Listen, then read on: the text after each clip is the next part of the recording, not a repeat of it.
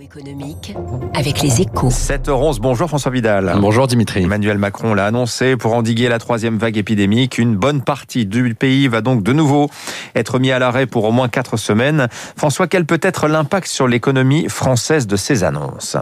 Même si on a échappé au pire, Dimitri, hein, c'est-à-dire un confinement strict, ces nouvelles mesures sont un vrai coup dur pour notre économie. Hein, c'est certain, et cela pour trois raisons.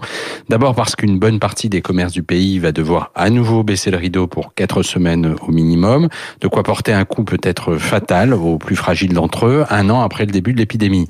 Ensuite, parce que la fermeture des écoles et des crèches va pénaliser de nombreux actifs contraints de se consacrer à la garde de leurs enfants à domicile, comme au printemps 2020, ce qui va désorganiser et ralentir de nombreuses entreprises. Enfin, parce que ce nouveau coup de frein sur l'activité se déroule dans un contexte international très différent du premier. Et oui, parce qu'une grande partie de l'Asie, les États-Unis notamment, ont euh, déjà effectivement mis la crise du Covid derrière eux.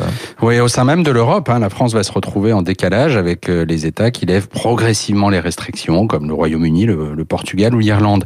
Ça veut donc dire que nous sommes condamnés à ralentir alors que le reste du monde accélère.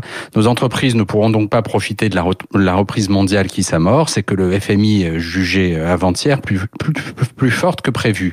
C'est autant de marchés perdus à l'export et en France, de ventes ratées, d'emplois et de profits en moins, et aussi donc de recettes fiscales manquantes. Au moment où l'État s'apprête à, à, rouvrir en grand les vannes du quoi qu'il en coûte pour une durée euh, indéterminée, c'est malheureusement la promesse d'une équation de sortie de crise encore plus compliquée. François Vidal des Échos, vision pessimiste hein, sur euh, les conséquences économiques de ce troisième confinement. Est-ce l'ultime épreuve? C'est le titre de votre journal Les Échos ce matin, 7h13 sur Radio Classique? Tout de suite, l'invité.